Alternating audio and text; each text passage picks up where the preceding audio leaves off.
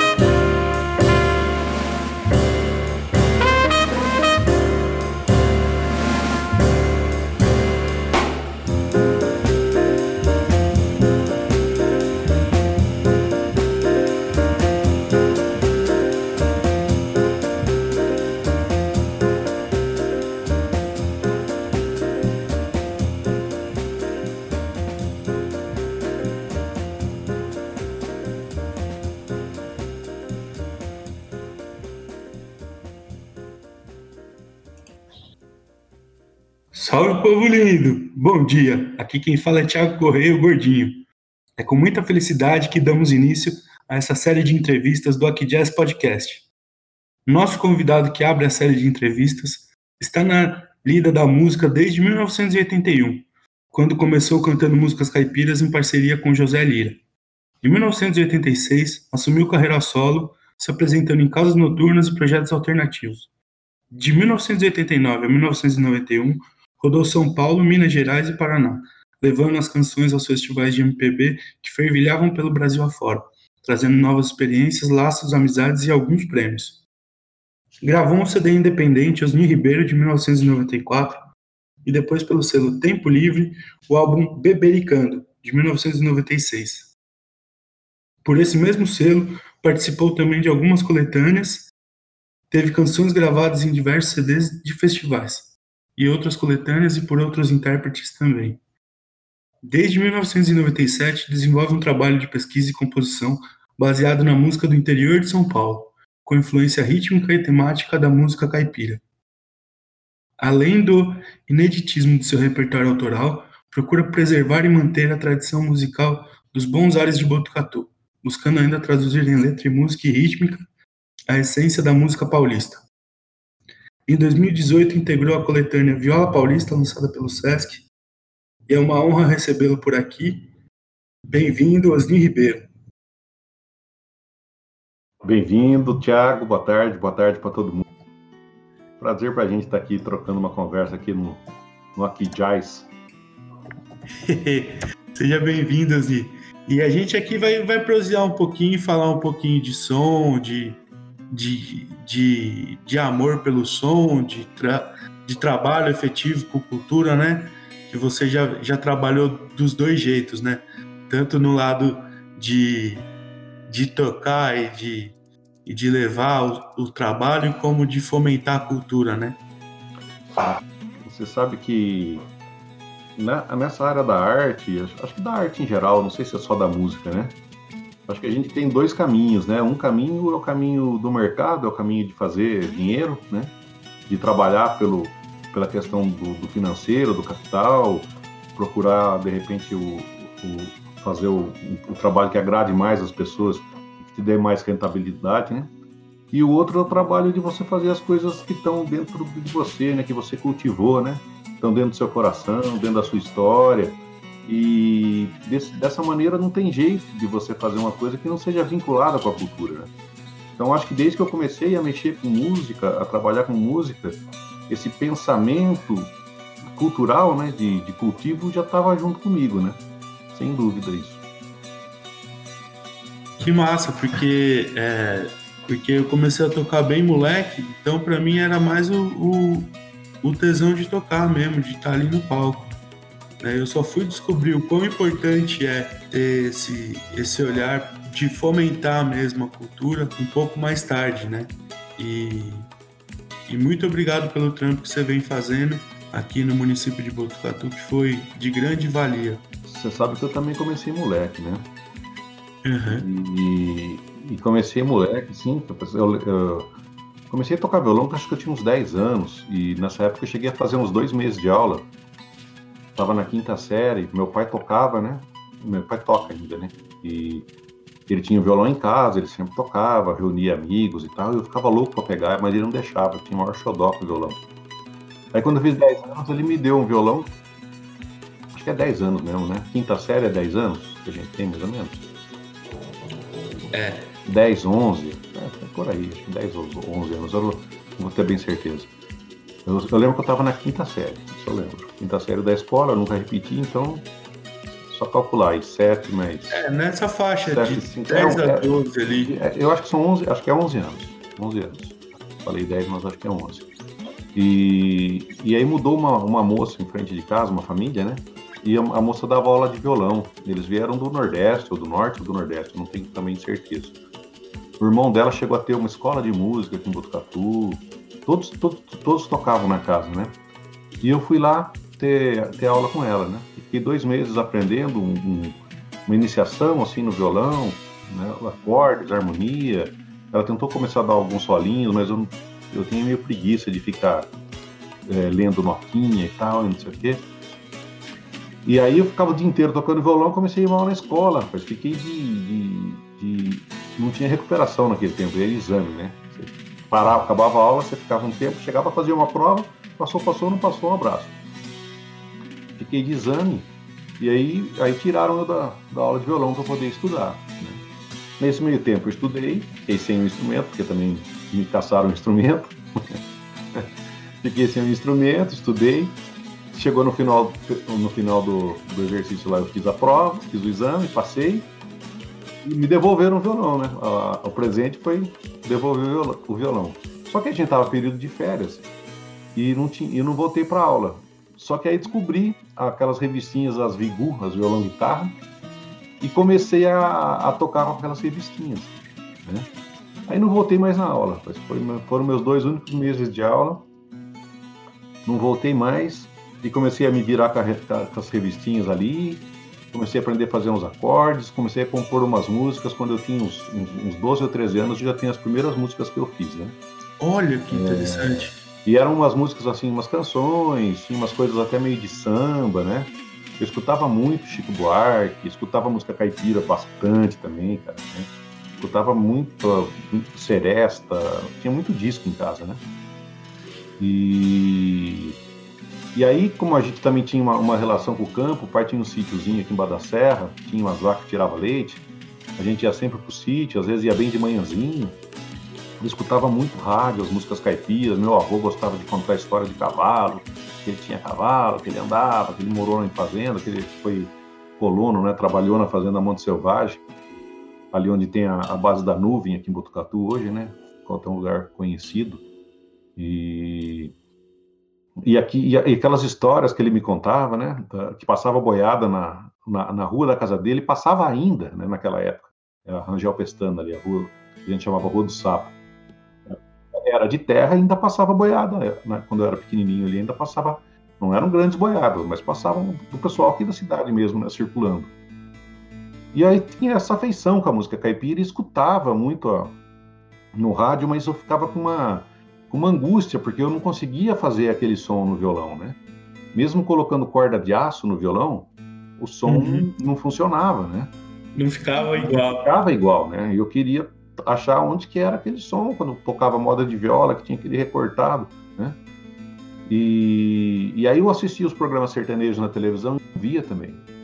Porque naquela época, na, teve um período que a viola entrou totalmente desuso. E as duplas que ainda mantinham a viola elas não tinham espaço de mercado para ir para a televisão. Então na televisão você via Léo Canhoto e Robertinho, Roberto e Meirinho, essas duplas mais modernas, né, que já misturavam guitarra e outras coisas.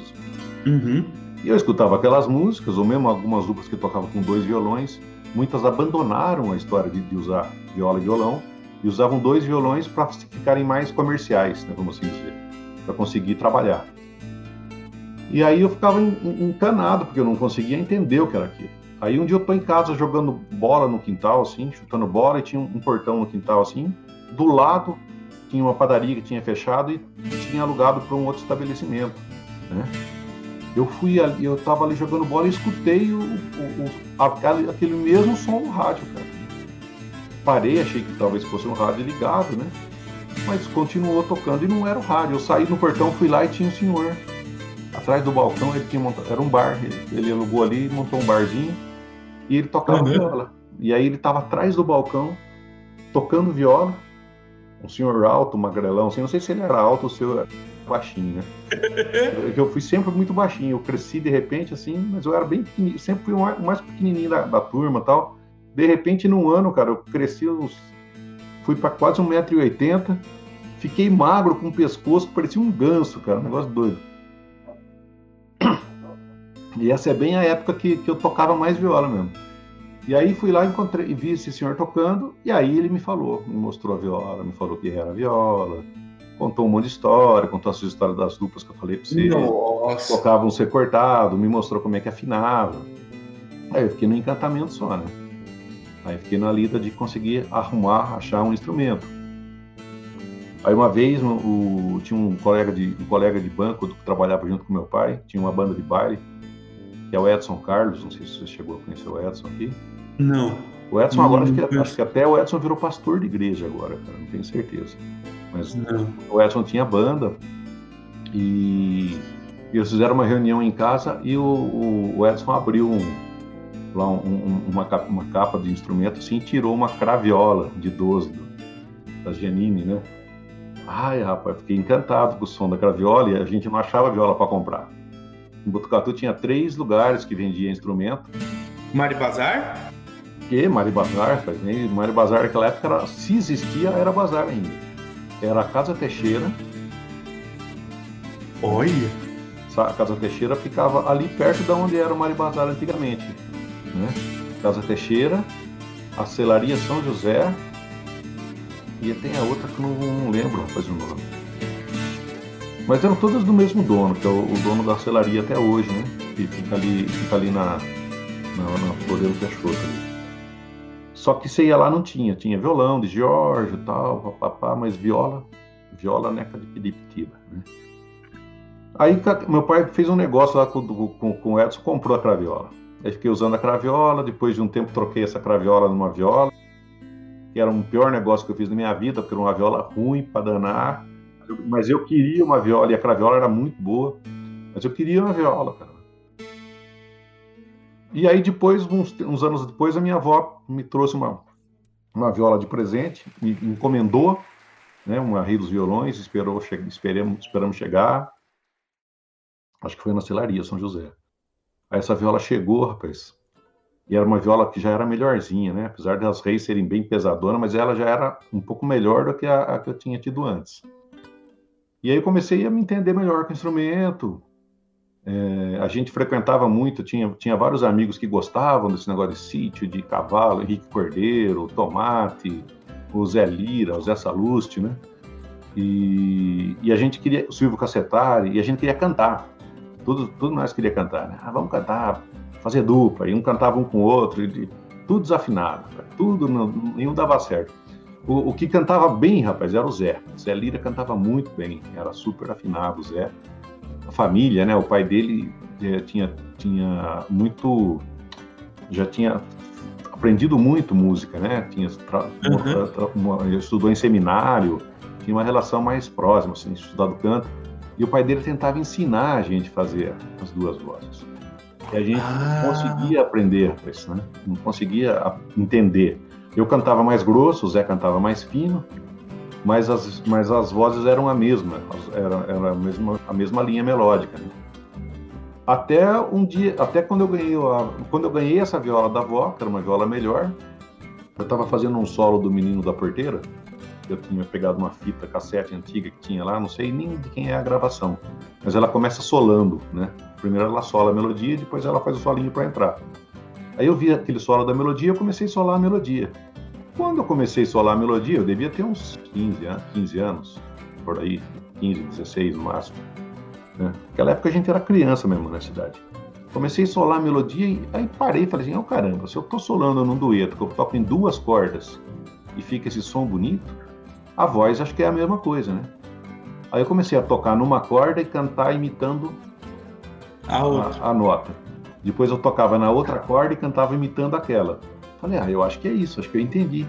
Aí fui lá no Zé, Zé, acho que eu, acho que eu aprendi. Aí cantamos o Menino da Porteira. O Zé falou, acho que é, vamos esperar meu pai chegar, né? Quando o Guido chegou, a gente mostrou para ele, ele falou, isso, agora vocês estão fazendo primeira e segunda voz. Só falta agora vocês afinarem. Mas aí, como a gente era teimoso, a gente começou a a treinar, porque daí depois que você entende o mecanismo, fica fácil, né? Aí todas as músicas já saíam as, as duas vozes, né? E aí naquele, naqueles dias ali, a gente descobriu que tinha um programa de auditório na F8. E a gente pegou, botou duas roupas igual, calça, camisa branca e calça jeans, e viola e fomos lá para tocar. E, foi, e era a única dupla que tocava viola no programa do Zé do Laço naquela época naquele durante aqueles dias ali, aquele período de tempo ali, né? E a gente uhum. chegou lá e, e, e, cantou Acabou com a Tereza, a primeira vez que a gente cantou no rádio, né? E a gente era molequinho, mole, molecão, né? A gente era molecão, novinho, o auditório da rádio ficava cheio, aquilo era um espetáculo. A gente cantou ali algumas vezes, depois o Inhotião que tinha um programa que não era de ao vivo, era um programa de. Ele tinha um, um programa de três horas de duração. Não, não, sei se não lembro se era, era, no domingo de manhã, que começava e ia até 10 horas da manhã. É, e ele ia contando história e, e, pondo música. Aí ele convidou a gente para ser atração especial no programa dele. E a gente cantava no programa do Inhotião daí, um período.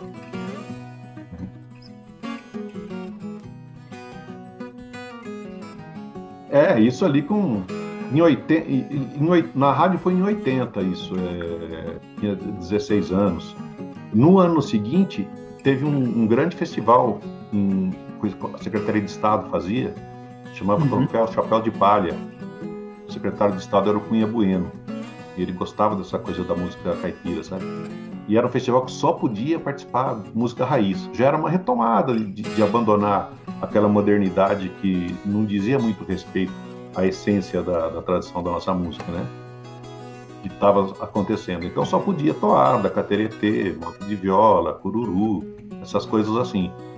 Aí eu, eu, eu já eu tinha, falei para você que eu já tinha composto algumas músicas, mas eu nunca tinha feito uma música caipira, né?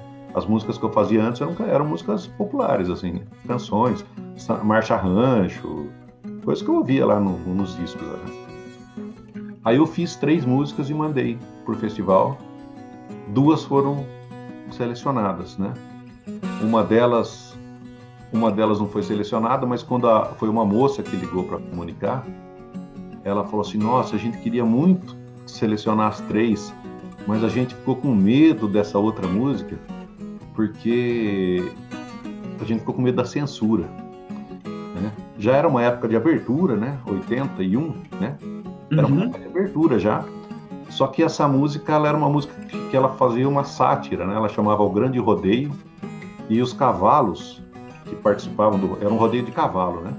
E os cavalos que participavam eram coisas da, da do nosso dia a dia aí político e econômico. Isso, ó, 81, hein? 81 eu tinha 16, 17 anos. Era a inflação, a burocracia, o salário, entendeu? É, é, era mais ou menos a, a, era uma brincadeira, né? E, porque a gente estava numa época de inflação muito grande, né? E, era uma época que também tinha muita burocracia. Gente, com, acho que começou a abrir um pouco o governo, os olhares, mas ainda tinha muita burocracia. E essa música não foi, mas as outras músicas a gente participou e com uma delas, que era uma moda de viola, que também tinha uma temática social, porque ela falava da dificuldade da, de, da aposentadoria do homem do campo, né, que muitas vezes uhum. trabalha e depois não consegue chegar lá no fim, não, não, não tem, não tem como parar descanso, de trabalhar. Não tem né? descanso, né? Chamava Boiadeiro Aposentado, e essa música foi terceira colocada nesse festival, em 81. Olha, que massa, gente. Então, bem cedo você já teve acesso a, a, a começar a Sim. Não, não, não sei se trabalhar profissionalmente, mas já ter acesso a, essa parte mais profissional, né? A gente tocava já profissionalmente né, nessa época. Em 82, eu lembro que a gente fez. Foi ano de política e a gente fez. Acho que foram 20 e poucos comícios tocando. Naquela época, o comício podia ter show aqui na cidade. Eu lembro até a gente, a gente tocava no comício do Mário Sartor, era o candidato nessa época o Mário Sartor, que tinha loja ali. E, uhum. e, a gente tocou 20 e poucos comícios, a, a, gente e o trio Gente Gente, que era o Oro, Pedrinho e Carlinhos, né? Depois disso, é, em 82, a gente tocou também na primeira semana Angelino de que foi, foi organizada pelos amigos do Angelino, não foi nem pela prefeitura, e depois foi instituída como lei, né? E, e agora permanece até hoje. E eu lembro que a gente foi na casa do, do seu Jovelino Seco, que faleceu não faz muito tempo, e a esposa dele sabia as músicas. Tem um caderninho com as letras do Angelino, que os amigos fizeram na década de 70. É mesmo? E aquela, a senhora, ela, ela conhecia as melodias, ela tocava as melodias no piano. Então ela ensinou as músicas pra gente, e a gente escolheu, a gente cantou Prece de Caboclo, que é um, um valseado que, eu, que agora eu gravei, é, é um valseado inédito, que eu gravei ele agora em, em 18, 2018, eu gravei nesse meu último álbum, né? Uhum. E Encruzilhada, que era uma música que já tinha sido gravada, Irmãs Castro, Nenete Dorinho, tinha várias gravações já o Encruzilhada naquela época, né? E, e, aí a gente tocou nessa primeira semana Angelino de Oliveira. Tocou, tocou a gente, eu e o Zé, tocou o João Ais, tocou o Rafael, do violão, Orfeu, o trio Gente Gente, que era o Hora Pedrinho e Carlinhos, a Corporação Musical, a banda, né, da, Furiosa aí, que até, que naquela época de nome já tocava, desde 40 e pouco a banda, né, existe. Então, cara, era um, era um, era um momento, assim, meio novo, né, meio novo na cidade. Bem legal. Aí continuamos a dupla, em 83 apareceu um cara aqui, é, Giovanni era o nome dele, ele era um produtor da Copacabana Discos, e ele veio para cá e fez, e ele, e ele, organizou junto com a rádio, agora eu não lembro qual rádio que é, acho que é a PRF8, acho que é as duas, acho que, acho que junto com as duas.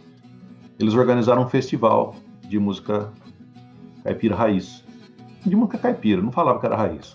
Uhum. Eles, falava sertanejo, eles falavam sertanejo. Eu não gosto de usar o termo sertanejo, mas enfim. Era o Festival Sertanejo de Botucatu. E, a, e, o prêmio era que as, as sete primeiras colocadas gravariam um, um, disco, um LP, duas faixas cada um. Né? Olha! E, a, e aí eu e o Zé fomos segundo colocado nesse festival. Depois teve mais uma dupla de Areópolis, uma dupla de São Manuel, que eram duas moças, era Elini e Cidinho. E aí tinha um grupo daqui que eu não vou lembrar o nome, Gil, acho que era Gil Santos e Marcelo, mas eles, eles, eles, eles tocavam como se fosse uma banda, eram quatro pessoas. Tinha Gil Santos e Marcelo, Edmilson e Edivando, Zé Viola e Lené. E a dupla que ganhou foi o. Era Tavares e Ramiro. Tavares era o seu Tavares do bar, que tinha o encontro. Isso. E o Ramiro era o, é o Ramiro Viola é. E o Tavares e Ramiro tocavam com dois violões. É mesmo? É. A única dupla que tinha viola, o Gil Santos e o Marcelo, eles tinham um, um músico que acompanhava eles tocava viola. Mas a única dupla que tocava com viola e violão no peito era eu e o Zé, era Zé Lido Ribeirinho. É mesmo? É, esse disco é histórico. Tem, tem gente, quem tem, tem ele guardado as sete chaves aí, né? É um álbum histórico aqui. Aí depois disso o Zé depois do, passou um tempo, o Zé não quis mais cantar, eu arrumei um outro parceiro, gravei um outro disco em 85.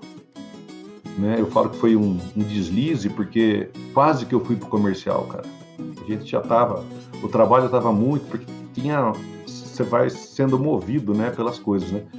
Até um dia que eu parei e falei, não, isso não é meu caminho, cara. A gente tava em São Paulo, já tinha feito muitas coisas, estava terminando o trabalho do disco e tal e a gente frequentava a casa de uma de uma senhora lá que era uma decoradora, tinha um programa de rádio, tinha um programa na TV Mulher, e ela conhecia muita gente nesse meio da música sertaneja, ela meio que apadrinhou a gente. Ela conheceu a gente um dia lá e gostou da gente, começou a convidar a gente para frequentar, e a gente ficou super amigos e tal. Zezé Soares é o nome dela. E, e na casa dela frequentava Irmãs Galvão, que estava começando ainda, Marcelo Costa, Zé de Camargo. Cara, era gente de todo tipo, né? E a irmã dela namorava o Ronaldo Viola, que era um, um violeiro, um baita violeiro. O Ronaldo Viola faleceu novo. Ele é devia ser pouca coisa mais velho que eu, talvez uns dois anos a mais, assim tal. E o Ronaldo tocava muito esse estilão Tião Carreiro mesmo, né? Ronaldo Viola, João Carvalho. É bem estilo Tião Carreiro, Tião Carreiro e Pardinha, pegadão, assim. Mas o Ronaldo misturava, fazia umas músicas de folia, de reis, fazia umas músicas, assim, de, de sincretismo, assim, de Minas, sabe? É, ele, era, ele, ele era um cara bem, bem, assim, aguerrido, né? E a gente ficava ali, às vezes passava dois, três dias na casa dela, chegava fim de noite, eu, eu saía com ele, a gente ia num bar que chamava Bom Motivo, e quem tocava nesse bar todo, de toda semana era o Vidal França, cara, que é um outro grande mestre da. O Vidal tá vivo, tá firme ainda aí, tá fazendo as coisas dele. Meio na linha do Theo Azevedo, sabe? E, e, o, e o Ronaldo ele falava para mim, e a gente cantava junto às vezes umas modas caipira, eu fazia a segunda voz, mas quando eu cantava com ele, ele tinha a voz tão grave que aí eu, eu conseguia fazer a primeira e funcionava bem. E ele fala, e ele, e ele tinha costume de falar para mim que eu tava fora do lugar, que eu estava fora do lugar, que não era meu caminho e tal. Aí um dia eu vim para Botucatu tava, eu tava aqui em Botucatu, vim não, não morava aqui. Eu tava aqui em Botucatu e eu fazia faculdade, fazia Unifac naquela época já, né? Já era 80 e, 86, 85. E fui com a moçada assistir um show do Belchior no, no tênis clube. E aí cheguei, cheguei a assistir o show do Belchior no tênis, chegamos lá com o pessoal. Antes do show do Belchior, eles anunciaram, entrou um carinha, tocou duas músicas, só ele com o violão no ginásio inteiro. Eu lembro que ele tocou uma música do Milton Nascimento, que é Caçador de Mim, e tocou uma música que era de autoria dele, ali, cara, no ginásio. Eu vi aquele carinha tocar, falei, puta que legal, né? Mas não deu nem para entender o que era tal. Um baixinho barbudo assim. Passou uns dias, tinha um cartazinho na, no corredor da escola, né, da faculdade. É, Barbas Bar apresenta João Ais. João Ais. João uhum. Ais, o João Ais. Show. Ah, fui lá assistir no bar. Nunca tinha ido num bar com música ao vivo, assim, com cara de show, né? Cara, aquilo foi meio apaixonante, assim, cara, porque o João, o João e o Tico Vilela na percussão. Repertório só de MPB. Já colei no João, já fizemos amizade. Ele era vizinho do meu avô, desse meu avô que eu conto pra você. Uhum. Fizemos amizade, começamos a. Aí descobri que ele começou a me contar a história de festivais de MPB que ele ia por aí afora e tal, não sei o que. Aquilo foi, foi dando vontade de ir nos festivais. Comecei a mandar músicas, as músicas não passavam, né? E e aí comecei a falar, não, cara, é essa praia que eu quero. Não, aquele negócio lá não tá, não tá indo pro caminho bom. Né? Quando a gente, acabou de acertar uns compromissos que tinha, acertou umas, umas coisas que tinha ainda para fazer e, e separamos a dupla. Eu e o Renato separamos a dupla, não era mais o Zé. O Zé faleceu muito cedo depois de um acidente aqui em Botucatu, que morreram quatro meninos ali na Castelinha, né? Morreu novinho, assim, acho que 20 anos, nem isso. E, e aí eu sei dizer que aí eu, eu e o João ficamos super amigos e eu comecei a tocar na noite. Comecei a tocar no Bebericando. Isso em 86 já. 1986. Comecei a tocar no Bebericando, tocava no Bebericando, depois já tinha outro bar, e taberna, e não sei o quê, e papai vai São Manuel. Quando você vê, você tá, eu estava ali na, na, naquele rolão, né? Aí o tempo já foi passando, e comecei a fazer outras músicas já na, num estilo. Ah, eu comecei a contar uma história e, e não terminei. Invocava com aquele negócio do João, o show do Belchior, o João, depois o João no bar. Aí veio um show do Sai Guarabira na associação, né? Eu não conhecia o Sai Guarabira, o Belchior eu já conhecia, mas o Sai Guarabira eu não, eu não tinha, assim, muita, muita intimidade. Pô, saí de lá, fui lá, comprei o disco, que era o Harmonia naquela época e fiquei meio loucão assim, cara, e compus algumas músicas, meio que misturando a, a, aquela coisa minha que eu já tinha de, do, caipira, que eu tava meio que tava meio que sedimentado ali com a linguagem da música popular. E aí um dia eu chego em São Paulo, isso foi antes de terminar a e mostro o Ronaldo, uma música que eu tinha feito que chamava Viola, né? O Ronaldo falou assim, cara, essa, esse é o seu caminho é isso aí, aí mostrei, mas tinha mais uma outra, que era a mesma estrada, Menina da Roça, todas as coisas meio, meio Renato Teixeira, assim, sabe? Uhum. Apesar, de, apesar de, eu, de, eu, não ter, assim, também conhecimento do, da, da, obra do Renato Teixeira naquela época, assim, tanto, né? Acho que até conhecia, com, certeza conhecia a Romaria, né? Mas não conhecia o, o resto das coisas, né? O trabalho como um todo, né? É, ah, mas depois eu fui entender, né? Depois eu fui escutar os primeiros do Renato, se você pegar os primeiros discos dele, que, não, que, que a linguagem não é tão regional que nem ele foi, que ele foi seguindo, né? Você vai ver que ele bebe muito da fonte também ali do, do eu falo, vou falar da fonte do Chico Buarque, porque eu acho que a, a, o, o, samba canção, aqueles sambas meio com aquela pegadinha, meio, meio indo para marcha, aquelas coisas dos primeiros discos do Chico também, também se encontra ali na obra do Renato e também está naquelas minhas primeiras músicas dos 13, 14 anos de idade né? Acho que essa coisa que ela tá meio no, no ar, né? Talvez. E aí, e aí foi, cara. Daí comecei a ir pros festivais, consegui começar a entrar, comecei a entrar em festivais. E, e festival foi legal porque eram, os festivais eram de música popular, mas eles, as portas se abriram quando comecei a mandar as músicas que, conversa, que, que dialogavam com a viola. Então foi, foi um tempo legal. Depois fui para Campinas. Mudei para Campinas em 92 e em 94 e 96 eu gravei dois, dois álbuns lá em Campinas. São dois álbuns mais ou menos que refletem esse meu trabalho da noite. São músicas autorais, mas são álbuns que tem samba, tem aquelas coisas meio na linha do Javan, assim, meio, meio fanteado, né? Tem meio funkeado, tem uns sambas mais pegados, um samba samba canção, tem tem baião, quer dizer, é uma mistura, né? E tem as músicas de viola. Né? E em 97, quando eu volto para cá, é que eu paro e penso e falo assim, olha, é difícil trabalhar isso com toda essa, essa, essa mistura. E aí faço foco, continuo compondo as outras coisas, tá? Mas eu faço foco do, do caminho na, na música mais regional. Eu volto, volto mais. Aí, mesmo quando eu faço alguma coisa que não é tão regional, mas eu procuro levar para essa roupagem, com violão e viola, uma coisa um pouco mais. Quer dizer, é um trabalho que está sempre em construção. A verdade é essa, né? que, que massa, Zi. Que massa. É muita história para contar, é muita história que a gente precisa ter acesso, que às vezes a gente não tem esse acesso de conseguir, ainda mais agora na pandemia, né?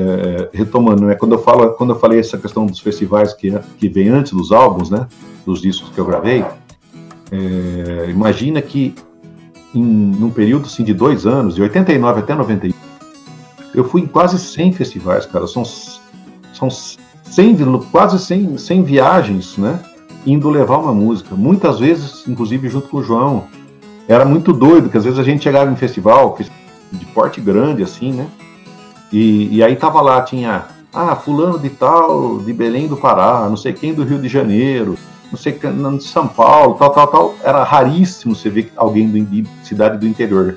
E aí, cara, tinha dois caras de Botucatu, bicho. Aquilo pra gente era a glória, assim, entendeu? A gente falava assim, não, isso é a glória, cara. Pô, Botucatu é. O que, que, nós podemos fazer? É... Dois compositores de Botucatu rodando nessa.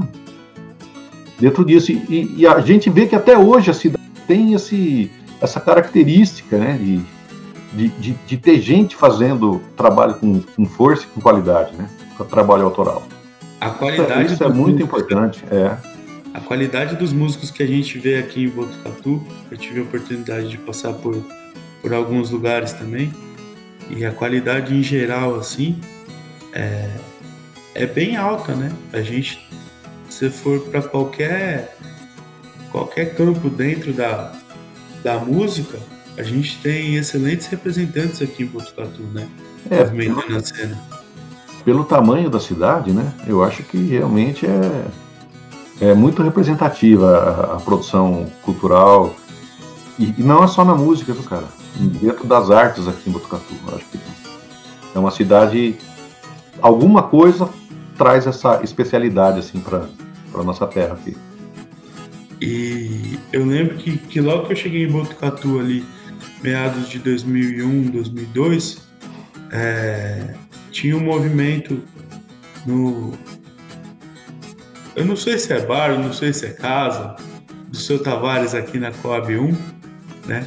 Que era é um movimento que, que foi bem importante, assim, para a viola, que eu lembro que era.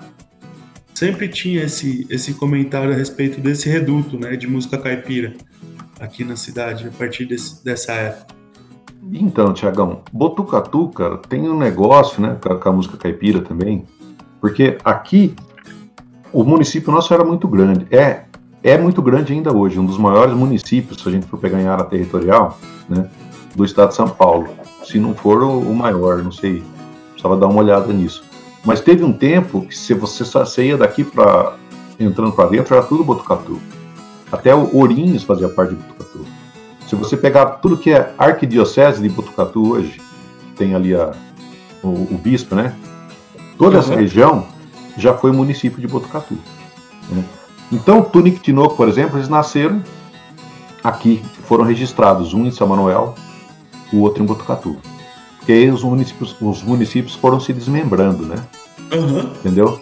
Só que os dois nasceram numa fazenda que hoje pertence a Pratânia, né? Então, todo mundo quer ser dono deles. São Manuel quer ser dono, Botucatu quer ser dono, Pratânia quer ser dono. Mas enfim, estão aqui na, nas redondezas. A gente tem o Zé da Estrada, né? que é uma situação parecida com, com o do Tinoco, que também nasceu numa fazenda que pertence à Pratânia, hoje, né? Tem o Raul uhum. Torres, cara, que é o, o, o, cara, além de ser um dos maiores compositores, acho que da história da música caipira, o Raul Torres ainda era um baita do empreendedor já naquela época, né? Foi diretor de gravadora, teve programa de rádio, ele era um cara já bem avançado, assim, na, nessa dinâmica de cuidar da carreira, né? Aí tem o Serrinha, que era sobrinho do Raul, também baita artista, né? grande compositor, grandes sucessos. Tem o Angelino de Oliveira, que vem para cá criança e constrói uma história aqui na cidade. Talvez o mais querido de todos seja o Angelino, porque foi um cara que viveu aqui e, e teve amigos mesmo, né? Essa afetividade ele conseguiu é, traduzir mais, né? Porque ele teve mais tempo aqui na cidade.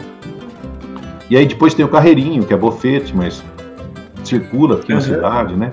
Isso, isso dos nomes famosos que eu tô falando, né? Porque depois tem muito mais gente que foi transitando e, e aí tem os contemporâneos. Eu sei que aí eu, em 87 eu voltei, 97 eu voltei com essa ideia de fazer um disco de música regional e comecei a trabalhar isso aí, né? Acontece, cara, que isso aí demorou 20 anos. 97, quase 20 anos né? Por, por, por, percalços, né? Então eu voltei com essa ideia, comecei a, a amadurecer a ideia, comecei a tocar aqui, tocar ali. Aí montou, montei um grupo que era o Etanóis, que era um grupo que misturava rabeca, sanfona, violão, viola e percussão, três vozes, né? Que, que era eu, o Clebão, que era do Três do Brejo de Avaré, o Leroy, que era um sanfoneiro de Sorocaba, que estava morando em Avaré, e o Suspiro, que tocava no Viola Camará, que tocava no Viola Camará, né? E o Etanóis, no pouco tempo que a gente tocou junto, porque depois o Suspiro foi embora para o Espírito Santo, o, o Kleber com o Leroy se desentenderam, né? Pouco tempo que a gente tocou junto, a gente fez um monte de coisa. Foi no Viola Minha Viola, ligava. Do, nunca vi o Sesc ligava para contratar show nosso. A gente não precisava oferecer. Era uma coisa engraçado, cara. Foi um, era o grupo era muito forte, assim, a, a linguagem. E a gente começou a tocar exatamente num, num, período, no período que a gente, que eu e o Cláudio criamos o Botucanto. Né? Que a gente estava uhum. a gente tava conversando coisas, né? Na verdade, eu e o Cláudio a gente se aproximou por conta da história de gravar, sabe? De, de que eu estava querendo gravar uns negócios, eu vi que estava começando essas coisas de digital, e o Quinho me falou de, um, de uns programas, tal, não sei o que, o, o Quinho Rodrigues, né? Quinho, toca também. É. Aí eu, aí eu arrumei um programa, instalei em casa. Aí o Quinho falou assim: não, o Cláudio sabe mexer nessas coisas, tal, tal, tal. Eu conhecia o Cláudio de nome, mas de, de, de oi e tal, mas a gente nunca tinha sentado a conversar. E o Quinho levou na casa do Cláudio. E aí ele a gente começou uma outra grande amizade, assim, né, cara? Que muito grande e produtivo, né? que a gente tinha muita ideia, uhum. viajava pra caramba, né? E nisso o Alessio criou foi... Criando a Canção, né? Não lembro se foi, tudo meio foi... próximo. E foi nessa época que você começou esse, essa, esse trabalho com estúdio, com gravações? Foi, isso, isso foi o, foi o embrião, né? Que daí eu comecei, eu come, uhum. quando, eu, quando eu percebi que dava para gravar, não tinha as coisas, ainda assim a gente tinha dificuldade de comprar as coisas, né?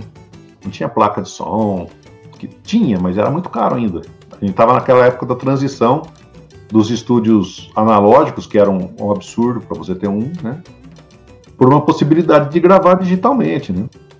E aí a gente, com, com essa história, eu comecei a experimentar. Eu sempre fui muito curioso, né? Quando eu era pequeno, eu desmontava, minha mãe disse que eu desmontava tudo. Eu ganhava um brinquedo, no, chegava no final da tarde, estava desmontado, entendeu? Então eu tinha que tomar cuidado do que, do que dava para mim. Né? E aí eu peguei e desmontei o computador aqui para ver como é que funcionava, comecei a, a, pesquisar, procurar saber. E aí descobri como é que era o negócio das placas de som lá tal. E eu peguei num computador só e espetei três placas de som. arrumei três, peguei uma emprestada, comprei uma e ele já tinha uma que era original. Aí espetei três placas de som e comecei a usar as três, como cada uma tem uma entrada estéreo, eu consegui fazer seis canais funcionando no computador. Ah, antes disso, eu comecei a gravar numa Tascam de fita. Eu ainda tenho gravação aqui de banda de rock que eu fiz com uma Tascam de fita lá na escola do na Drum Shop. Né? tem, tem guardado isso, uma banda que chama Os Descendentes. É, a primeira experiência de, de gravar assim. E gravava em fita cassete, né? Você, quatro, quatro canais, então você gravava três e deixava um livre. Aí você pegava esses três, mixava e jogava para aquele que está livre. Aí você, grava, você ouvia o que você mixou ali e você podia gravar mais dois, né? Porque daí você pegava esses dois, juntava com aquele primeiro que você já tinha mixado, mixava esses três e jogava naquele que sobrou. Então você ia fazendo esse ping-pong para conseguir ampliar os canais. E aí, e aí comecei a fazer, cara, aqui em casa umas gravações, comecei a gostar. Como aqui eu moro, aqui é uma, é uma chácara, tem bastante espaço, eu falei, ah, eu vou fazer um quartinho para eu ter só essas coisas de gravação, né? Aí o quartinho acabou virando duas salas, com banheiro, recepção e tal. Não sei, hoje o estúdio está com três salas mais a técnica, né? Foi ampliando, a, a história foi ampliando, né? Aqui, jazz. Só música boa, sou.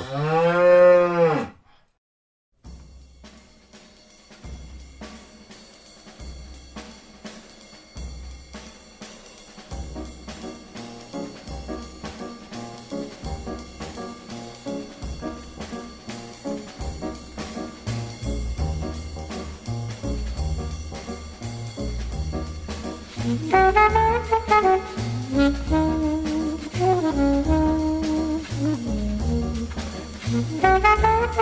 you.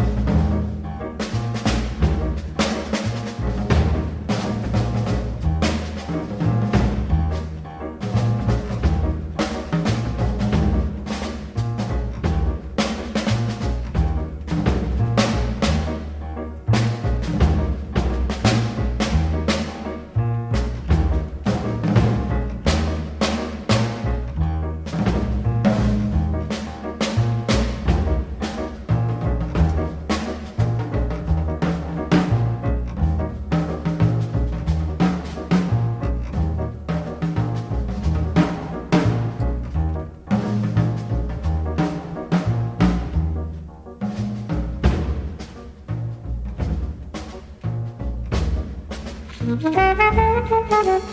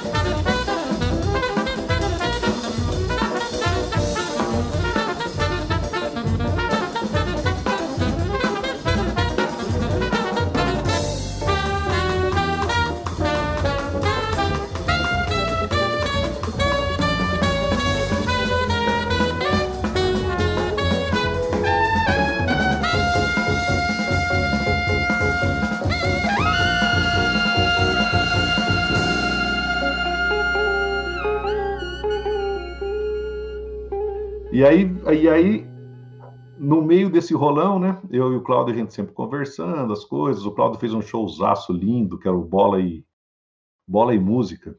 Acho que era Bola e Música que chamava. No, no, no Teatro Municipal. Né? Fui lá assistir, eu produzi esse Raízes Musicais, que eram esses três dias. Foram três dias de shows com... Um dia eu fiz, outro dia foi o Três do Brejo, e outro dia o Celso Viáfora.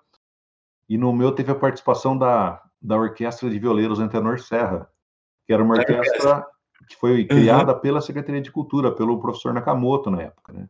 O professor Nakamoto gostava muito da, de música raiz, gostava de música instrumental também, né? E aí ele criou lá o Festival do Saci, Feira da Mandioca, pena que acabou, muita gente não tem mais isso aí, cara, né? Nos últimos anos aí, esses eventos eles estão minguando, e são espaços que as pessoas podiam ter contato com os artistas da cidade, com artistas de fora, a gente com, com os de fora. Esses dias eu postei uma foto um, do final de um show do Belchior lá no Espaço Cultural, naquele palco que ainda tinha um, um uma, um pau no meio, né? Tinha um, uma trave que ficava no meio do palco. E, e, e a gente tá na foto ali, do, do lado de fora, tá eu, Belchior, o Cláudio, o Ale Moreira e o Alessio, né? Então, eram, eram espaços que a gente se encontrava, gerava muitas coisas. E aí eu e o Claudião conversando, sempre conversávamos coisas, e o Cláudio, ele fez, teve um ano que não teve a Fanpop por questões políticas lá em e ele estava morando em Bauru, ele fez uma ponte e eles levaram a Fanpop, ele e o Juca Novaes, para fazer em Bauru. Foi o Fempop. É, o nome era parecido, mas aconteceu em Bauru. E o Cláudio uhum. tinha tido aquela experiência com o festival. E eu tinha ir para os festivais, de tocar nos festivais. Né? Acontece que aí a gente. Uma, um dia a gente conversou aquelas histórias tal, mas passou uns dias, cara. Eu liguei para o Cláudio falei: Cláudio, eu tenho uma ideia, cara, que eu preciso falar com você. Ele falou assim: Eu também estou com uma ideia, cara, que eu preciso falar com você. Aí, incrivelmente, nós os dois tínhamos pensado em fazer um festival aqui em Botucatu. Ele, ele queria me convidar para ser parceiro dele e eu e a gente fazer junto, juntando essas nossas experiências e o trânsito que a gente tinha ali naquela época, que a gente andava para lá e para cá, conversando com as pessoas e tal. Acontece, cara, que, e aí ele tinha, ele falou assim, eu tenho um nome, eu falei assim, eu também tenho, né? Aí ele falou assim, o meu é Botucanta. Eu falei, o meu é Botucanto. Por causa, ele falou, ah, gostei mais do Botucanto, então vamos fazer Botucanto e tal. E começamos a procurar apoio, cara, né? Aí fomos, uhum. fomos nas escolas de música, as escolas toparam ceder professores para montar uma banda de apoio para os concorrentes. Fomos nas rádios, falamos da ideia, todo mundo achou super legal, tal, não sei o que, tal, tal marcamos o lançamento do festival, sem nem saber se a gente ia fazer. No Chaiô, que o cara cedeu para a gente lá também, o Diário da Serra, todo, todo mundo apoiando o festival, né? Só que a gente não tinha conseguido apoio da prefeitura ainda. O Nakamoto, que gostava muito daquelas coisas, mas o festival não... que era um negócio meio fora de moda, porque tinha sido da década de 60 e tal. Né? Aí a gente tava ali, né? Não tinha conseguido tal. Aí chega um dia, chega um dia e a Lucinha Peduti, ela é secretária de turismo, ela fala que quer conversar com a gente. Aí a gente foi lá conversar com ela, ela fala assim: Ó, oh, é o seguinte, eu tinha um evento que eu ia fazer aqui durante o ano, tinha separado uma verba, tal, tal, e esse evento não aconteceu. Eu queria entrar, ajudar o festival. Ah, puxa, aí, aí fechou a conta, né? Porque daí a gente já tinha um, um uhum. além de um apoio oficial via prefeitura, tinha o recurso, né? Que a, que a Lúcia estava trazendo para a gente ali. Aí fizemos o primeiro, cara, na associação cedeu o salão. O Carisma praticamente colocou o som para a gente lá, a banda Carisma, né? Com despesa de técnico e transporte, só para não dizer que foi de graça, porque também o pessoal tinha que trabalhar, enfim. Fizemos o primeiro, aí fomos para o segundo, e o festival foi andando, né? E aí acontece que chega 2000 e... É, e a, é, e a nossa grande referência e é a nossa grande referência aqui de Botucatu de festival, né? Porque quando se fala é, em, em qualquer lugar, em, né? em fomento, é, em fomento público é, de, de cultura, a nossa maior referência aqui é o Botucanto, não tem como. Que nem você citou. A gente chegou a ter é, festa da mandioca, festa do saci, festa do milho, né, diversos eventos locais, mas nenhum com a com o tamanho e o impacto que teve o Botucanto, né? Que trazia gente, bastante gente de fora. Eu lembro que eu conheci, é, assim, citando algumas das pessoas, né? Eu conheci o Marquinho Villani através do Botucanto, né? Eu, a primeira vez que eu tive acesso a Lineker cantando foi no Botucanto, quando ela ganhou uma das últimas edições, né? Então é, é uma é uma plataforma de, de, de cultura mesmo, né? Que, que, a gente sente muita falta. O festival teve uma história muito muito bonita, né? E muito cheia de acontecimentos, né? Vamos ser bem sinceros. Hum. E mesmo quando a gente perdeu o Cláudio em 2007, né? Que ele faleceu tragicamente no, depois de um AVC que ele teve num dia, numa noite do festival, né? Na, na, no último dia, no último dia do festival, do festival de 2007. É, a gente reformou um outro grupo, juntou o Daniel, o Tico, o Sérgio Santa Rosa e o, o Pedro para o primeiro ano. Depois o Sérgio e o Daniel ficaram mais firmes assim na produção, né? Mais recentemente o Fernando Vasques tem colaborado com a gente também. Infelizmente, o ano passado a gente não teve, né? Porque o festival entrou numa. A gente tinha uma comodidade, né? Que o Estado chegou um momento que o próprio Estado abraçou o festival. Um reconhecimento como um dos maiores festivais do Estado, como um evento meio indispensável, e tinha um subsídio direto, né? E o ano passado o Estado tirou esse subsídio. O Estado tirou o subsídio e a prefeitura não teve pernas para sustentar o festival como ele era e mesmo se a gente tivesse diminuído o formato dele, eu acho que não, também não, não, não, não teria acontecido pela prefeitura, sabe? Acho que ficou muito em cima da hora, né? É, era para ter acontecido em novembro, que era normalmente a gente teria que começar a conversar isso no começo do ano. Né? Então, o último ano a gente não teve. Para esse ano tem, esse ano, esse ano de pandemia não deve acontecer, né? Mas eu tô com as perspectivas, cara. Tô, a gente tá fazendo uns projetos aí pro PROAC, agora tem esse PROAC Aldir Blanc. Quem sabe a gente não tem alguma novidade do Botucanto pro ano que vem. Ou talvez na, brevemente, no começo do ano, se for pela Aldir, Blanc, porque daí seria evento virtual. E ou mais para o final do ano pelo PROAC. Talvez em algum desses mecanismos a gente consiga trazer recursos. Aoba! Que jazz mesmo!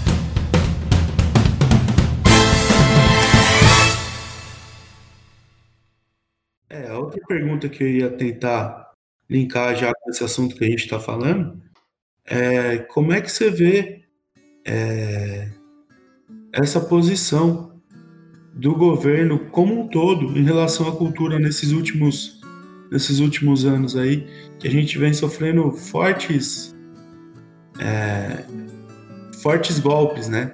É, não só na parte financeira, mas como um todo, né? Ah, Tiagão, então, acho que eu vou até fazer então um histórico para eu continuar fazer rapidamente assim para a gente não, não, perder o fio da meada, né? Mas aí, pós essa criação do Botucanto, eu recebi um convite para trabalhar na secretaria como assessor do professor Luiz, que, que veio na sequência do, do Nakamoto, né? E, e o professor Luiz, ele teve assim uma grande visão, né, de abrir ele pediu, ele solicitou alguns cargos pro, de, de confiança para o Ielo, que era o prefeito na época, e o Ielo, o Ielo autorizou. E ele trouxe pessoas que eram ligadas à arte, me levou lá com essa relação da música, de alguma coisa de produção, a Cláudia Baceta nas artes plásticas, a Jennifer da literatura, o Marco Pinheiro, que era uma pessoa do teatro. Né? E a gente começou a, a tentar criar uma nova dinâmica na secretaria. De lá para cá foram 12, 13 anos, mais ou menos, que a gente ficou com essa, com essa, com essa visão de continuidade e de construção, né? Que começou lá com o professor Luiz, já aproveitando muitas coisas que o Nakamoto, mesmo com todas as dificuldades que ele teve na, na primeira gestão do PT aqui, do IELO, porque a cidade estava realmente muito prejudicada financeiramente, né? Então não, não sobrava recurso, né? O Nakamoto ali fez essa transição. O professor Luiz começou a, a dinamizar e quando chegou em 2000 e, final de 2008, o João, que foi eleito prefeito, me convidou para ser secretário. E eu fiquei oito anos e foi, foram oito anos de potência, assim, né, Oito anos que a gente deixou o Teatro Municipal na ponta dos cascos, com equipamento de som novo, mesa digital, amplificador de baixo, microfone, iluminação também tudo digital, trocamos conseguimos recuperar o Nélio como patrimônio do município, que estava sendo utilizado é, equivocadamente, né? O Nélio, o era fruto de uma de um comodato para uma entidade que não existia mais e ficou sendo cuidado por, por uma pessoa, né? Ah, explorando um bem que devia ter sido devolvido ao município. A gente conseguiu trazer de volta, reformamos o espaço cultural, trazer biblioteca e museu histórico, o prédio do fórum para a pinacoteca, a estação ferroviária, do lado da estação a Casa da Juventude, onde tinha os programas de formação, o Projeto Guri. A gente vinha num, num caminho legal, né? Mas a política deu uma mudada geral, né, cara? Assim, que, que entristece, né? Eu acho que depois que. Uhum. Depois do golpe da Dilma e, e da, da ascensão do Temer, tem uma mentalidade meio tacanha de, de achar que a cultura é uma coisa de esquerda, né? Eu acho que é difícil de se rotular a cultura de esquerda e de direita. A cultura ela é da liberdade, da liberdade de pensamento, de expressão, de criação, de construção do ser humano com mais responsabilidade, né? com mais é, autoestima. Né? Se isso for ser de esquerda, então a cultura é de esquerda. Né? Acredito que não tenho dúvidas. Né? E aí, desde o Ministério da Cultura, né, tudo que vinha sendo construído no Ministério, que começou na época do Gil com muita força, é, pontos de cultura, sistema nacional de cultura, isso tudo foi se diluindo, né, cara? Foi se diluindo. Os estados também começaram a perder um pouco a mão. O estado de São Paulo, que a, apesar de ser gestão que, que, as pessoas falam que não é gestão de esquerda, que é gestão que era gestão do PSDB, né, durante todo esse processo, mas tinha uma política cultural bacana, né, com ação, com apoio, com fomento, com incentivo, com diálogo, né? Essas coisas elas estão se perdendo, cara, assim, infelizmente estão, e os municípios acabam vindo nessa esteira, né? Quando um prefeito vê que o, que o presidente da República fecha o Ministério da Cultura, não dá valor para a instituição, né? Isso enfraquece o município, enfraquece a, a, a imagem da cultura dentro do município. Por sorte, São Paulo não fechou, a Secretaria de Estado continua tendo programas, né? Não é que nem era, não é que nem era, que nem foi, mas eu acho que a gente tem que ter fé, esperança, força, lutar para que as coisas continuem, né? Você vê, a gente tem essa lei Aldir Blanc, que é uma coisa que foi tirada a forceps do governo. Talvez ela seja um, uma possibilidade de reatar ideias, ações, pessoas, laços, né, de construção que a gente estava tendo no sistema, nos processos do sistema nacional. Enfim, acho que é uma luta meio constante que a gente tem que ampliar e, e seguir, cara, seguir em frente. Falei pra caralho, né? É isso, Zinho, porque é, é exatamente isso que a gente quer aqui. A ideia desse espaço aqui, desse podcast, é justamente é, abrir um canal de voz para gente que trabalha com cultura, né? Nesse caso específico do nosso podcast, é direcionado para música instrumental, jazz, música caipira, né? Esse essa conexão que a gente tem com a música instrumental, né? De valorizar bastante essa parte do instrumental da música, preza por isso, né? Por fortalecer a cena, por tentar trazer o pessoal que está ativo, que sempre batalhou. E, e é, é, um prazer e uma honra poder ter você aqui com a gente, Osni. É, o canal está aberto. Quando você for lançar trabalhos novos, é, novidades a respeito do Botucanto também, por favor, a gente tem esse canal aqui justamente para divulgar os trabalhos do pessoal que está aí na batalha já há bastante tempo, né? Legal, Thiago. Então, eu acho que já, a gente já deve estar tá com o tempo quase estourando no fim. Eu só fiquei contando história, não fiz nenhum, nenhuma propagandinha das coisas que estavam acontecendo, né? Eu sei que aí eu, então, eu contei para você, eu fui, eu fui para a secretaria e fiquei lá até 2017, né? 2016, né? Final de 2016. Em 2017, eu saí de lá com a ideia de finalizar, 17, 18, 19, 20, isso. Em 2017, eu saí de lá com a ideia de, de fazer aquele disco que eu estava sonhando no começo dos anos 2000, que esse processo todo acabou interrompendo a gente, né? O estúdio, durante um tempo, enquanto eu era assessor, até eu conseguia tocar ele, um, conseguia trabalhar também, mas na época de secretaria ficou quase impossível. Aí tivemos parceiros aqui, o Rodrigão passou por aqui, o Piteco, o Bruninho Sodinha, né? Parceiros que andaram trabalhando por aqui, ajudando a gente, né? E nesse período saiu muita coisa boa, né? Os, os discos do Casa Forte, os dois discos do Casa Forte do André, a gente fez aqui, né? Tem, tem, outras, tem outras coisinhas. Mas enfim, aí eu peguei 2017, comecei a trabalhar disco novo, por uma por uma felicidade muito grande assim, tem um, um amigo também artista, um cantador regional, violeiro, que é o Cláudio Lacerda, que morou aqui, veio estudar aqui, fazer zootecnia. Aqui naquela época ele era chamado de Cupim, era o nome de bicho dele, era a turma chamava de Cupim. E tocava na noite também, e a gente nunca tinha, tinha tido proximidade, todo mundo achava que a gente era super amigo. Uh, o meu período de noite é diferente do período dele. Acho que a gente teve até um, uma interface pequena, mas não deu tempo da gente se conhecer. Depois eu fui embora, depois eu voltei, ele já tinha ido.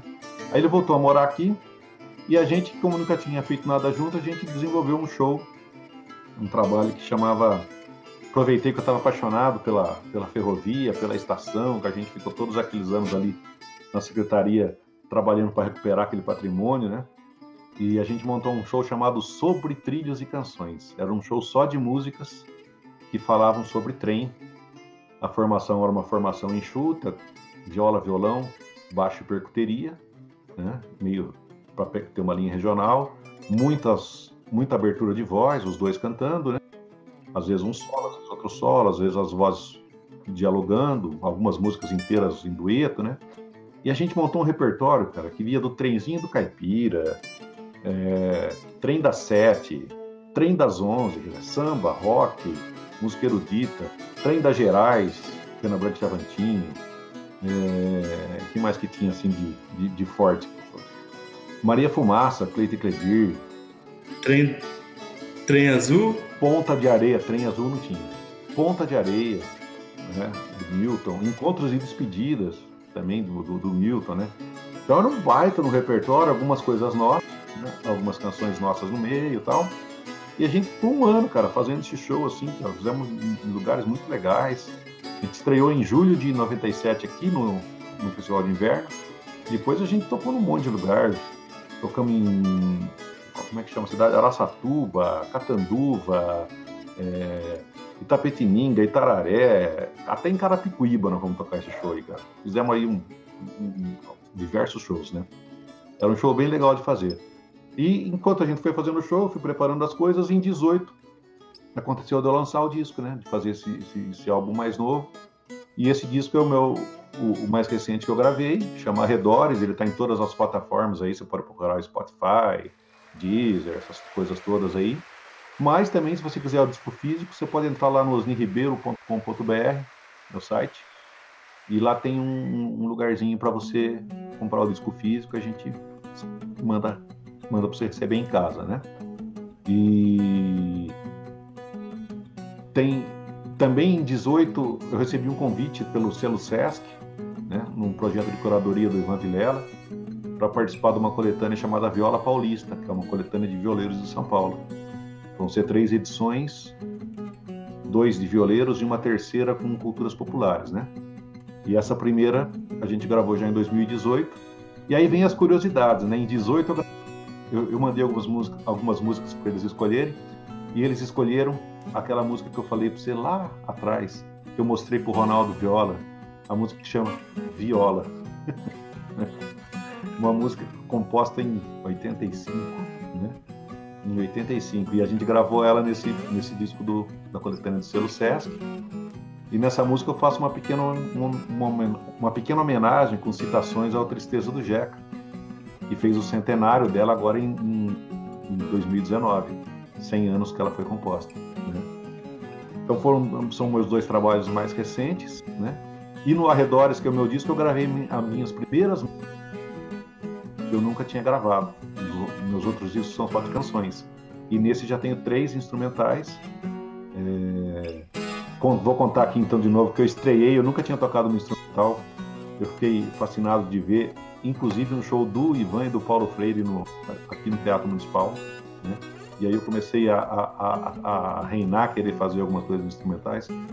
Foi nesses shows que eu fiz no Raízes Musicais, lá no comecinho dos 2000. Mas eu tocava elas em casa, eu nunca tinha, tinha tido coragem de gravar, não. Depois participei de dois festivais de instrumental, que era o Prêmio Singenta. Mas nesse disco eu coloquei três ou quatro. Tem quatro. Coloquei é, São João Pedro, que é um rastapé. Rabiola, que é uma música que tem um, um, uma influência até do, do Nordeste. O Quase Folia, que é uma folia de reis estilizada. E o Porto da Ribeira, que é interessante, porque a gente estava gravando o disco e quem estava fazendo para mim, me ajudando na produção é o Toninho Porto, é um baita músico, né, cara? O Toninho Porto é fantástico, Mato Grossense, o Almir e tal. E, e aí a gente gravou uma música minha, que é um 3x4 meio lenta, assim, né? E ele fez um violão, cara, assim, com uma pulsação tão foda, assim, tão bacana. Eu falei, puta, Toninho, que pulsação? pulsação? Essa é a pulsação do chamamento Mato Grossense e tal. Falei, nossa, cara, queria muito fazer uma música assim, instrumental tal, não sei o quê. Já tentei, mas comecei a mostrar para ele uns pedacinhos de músicas que eu tinha feito nessa linguagem, instrumentais. Né? Falei, eu não consigo terminar nenhuma. Ele falou, mas para que terminar? Junta esses pedaços tudo aí. Aí juntei os pedaços, cara. Eu juntei os pedaços, começamos a tocar na sequência, e ele foi fazendo a base no violão. Fui tocando, fui tocando, fui tocando. Cara, saiu a música. Já deu uma música ali. Aí eu falei, ah, agora eu vou botar um nome que não vou pôr nessa música. Aí pensei assim, bom, eu sou Ribeiro e ele é Porto. Mano, Porto do Ribeiro vai ficar estranho, mas Porto da Ribeira fica, fica chique, né? Olha que Mas bonito. Ficou bacana o nome. Ficou. ficou uma música bem gostosa. Teve essa música aí do Toninho Ferragutti tocou junto com a gente no disco, né? Opa, uh. é, tá lá eu, Toninho, eu, os dois Toninho e o Marco Bosco na percussão. É, ainda tem participações nesse disco ainda do, do, do Cláudio cantando junto música. O Júlio Santin, que é um baita violeiro, nunca tinha gravado cantando. A gente cantou um dia, achou, achou que ficou legal, botei ele cantando comigo no disco uma música também, que é o Gostei da Morena, do Raul Torres. Tem participação do Fábio, com viola com slide, fazendo uma blues na música do Angelino de Oliveira, no Presta de Caboclo. Eu gravei uma do Angelino, uma do Torres e uma do Serrinha, e as outras 12 todas composições autorais, né? Autorais. Aí tem o Rafael fazendo Rabeca, o Rodolfo, tem o, o Zé Cláudio fazendo as flautas, né? tem o Jaime Allen no Viola Santa, fez um, um violão, uns violões de uma percussão e um violão de 12 dobrando com a viola, lindíssimo, né? O Zé Stanek fez gaita numa das músicas, um baita gaitista. Então, puta, ficou um disco ficou bem legal, um disco eclético, assim, mas dentro da, todo dentro da linguagem regional. E são os últimos trabalhos que eu gravei, né? E agora eu tô gestando novas coisas aí, cara. Se você for fuçar no meu YouTube lá, você vai achar uma porção de coisas novas. Uh, as instrumentais, eu acabei de gravar uma suíte, eu juntei aquela trem da serra que eu falei para você que eu estrei com ela, com uma que chama Tocaia, uhum. e essa São João Pedro que eu gravei no disco no meio, uma suíte contando uma historinha, tá lá no meu canal no YouTube, youtube.com/barra Ribeiro, né? E tem também um, eu ia falar uma coisa aqui agora que eu, que eu perdi. Ah, e tem também a, a, a idade mais recente, a, por conta desse período de pandemia, vocês estão fazendo uhum. podcast, né? A gente começou fazendo Exato. live lá no começo, mas aí eu fiz uma live, duas lives, eu falei, puxa, eu não estou gostando muito disso, né? É, eu ficava meio preocupado com a transmissão, se o som lá estava bom, se não estava. Aí abri um edital aqui do Max Pfeffer em Pardinho, que podia colocar qualquer linguagem, né? Eu peguei falei lá assim, ah, vou fazer um, um programa, uma série audiovisual falando de viola, isso, que eu escrevi lá um relatinho e mandei, e eles classificaram, né? Eu, eu tinha começado a mexer, uhum. mexer com umas edições de vídeo, um amigo fez uma moda lá, Ju, manda, você canta junto e põe na internet, sabe? Essas coisinhas.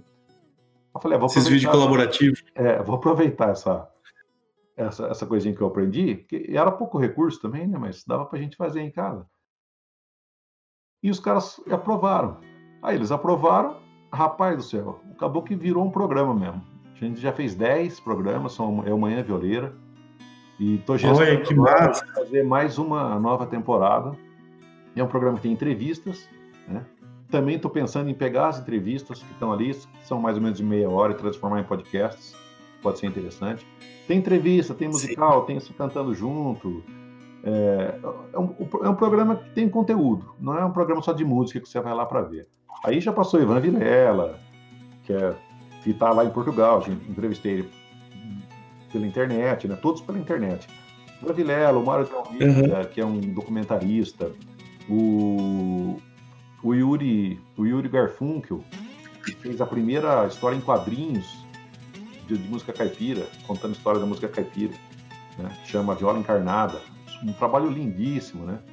Aí tem, tem relações do, com, do samba com samba caipira, do samba do Raul Torres, o pessoal do Gato com Fome, um programa só de mulheres, outro falando sobre a temática do meio ambiente, quer dizer, são programas de, de diversos assuntos, onde a gente conduziu as entrevistas, depois recheou com, com imagens, com coisas de acervo dos artistas que passaram lá, e mais umas coisinhas da gente, quer dizer, nessa brincadeira de, de, de, de isolamento, a gente acaba desenvolvendo outras aptidões. E eu estou num processo de gravar alguns novos trabalhos aqui que foram gestados, né? Um disco só de modas de viola, aquela tra tradicional, mas feito com uma voz só, normalmente as, as modas de viola, vozes, né? mas só, só voz e viola. Clássicos, alguns arranjos um pouco diferentes, né? Um, um, um álbum que eu já fiz algumas experiências, já tenho algumas coisas gravadas, só com poemas caipiras, poemas dessa linguagem mais regional. E aí não são poemas conhecidos, né? Fiz coisas com poesia do professor Zé Maria Leonel, tem coisa minha, tem coisa do Angelino que eu recuperei, que, que, que nunca tinha sido veiculada, tem do Tobias Ferraz, que é um jornalista, enfim. São várias, vários parceiros que a gente vai movimentando a rede para tentar fazer o projeto. Olha que e um outro, um outro, e um outro álbum de sequência de carreira, das composições e tal. Também a gente está gestando ele. É isso. Bom, a nossa plataforma aqui está sempre aberta. Muito obrigado da entrevista, da prosa. Foi muito legal, estou muito feliz com, com a, com, a, nossa conversa aqui. É uma honra poder recebê-lo. Ah, também fiquei feliz do convite e de poder eu acho que eu falo muito só, cara. Se você falou que o programa era de meia hora, você vai ter que cortar a metade aí. Não tem problema, a gente quer prosear mesmo. Hum.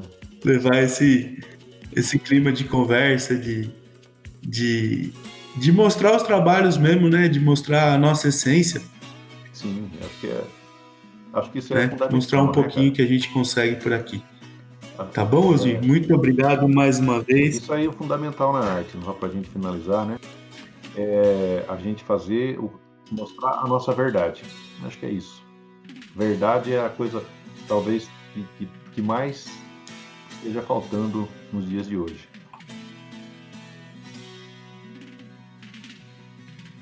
E é o que a gente está tentando abrir espaço e levar para o pessoal um pouquinho daqui, um pouquinho da nossa verdade, um pouquinho do nosso coração.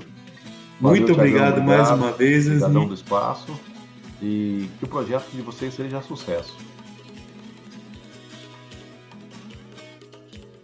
Muito obrigado, Osni. Muito feliz mesmo. Vamos ficando por aqui, gente. Uma boa noite para vocês.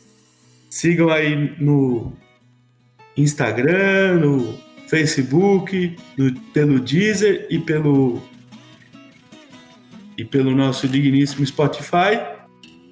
Aqui já esse podcast de música instrumental, música caipira. Boa noite, gente. Um beijo do gordinho. Uou!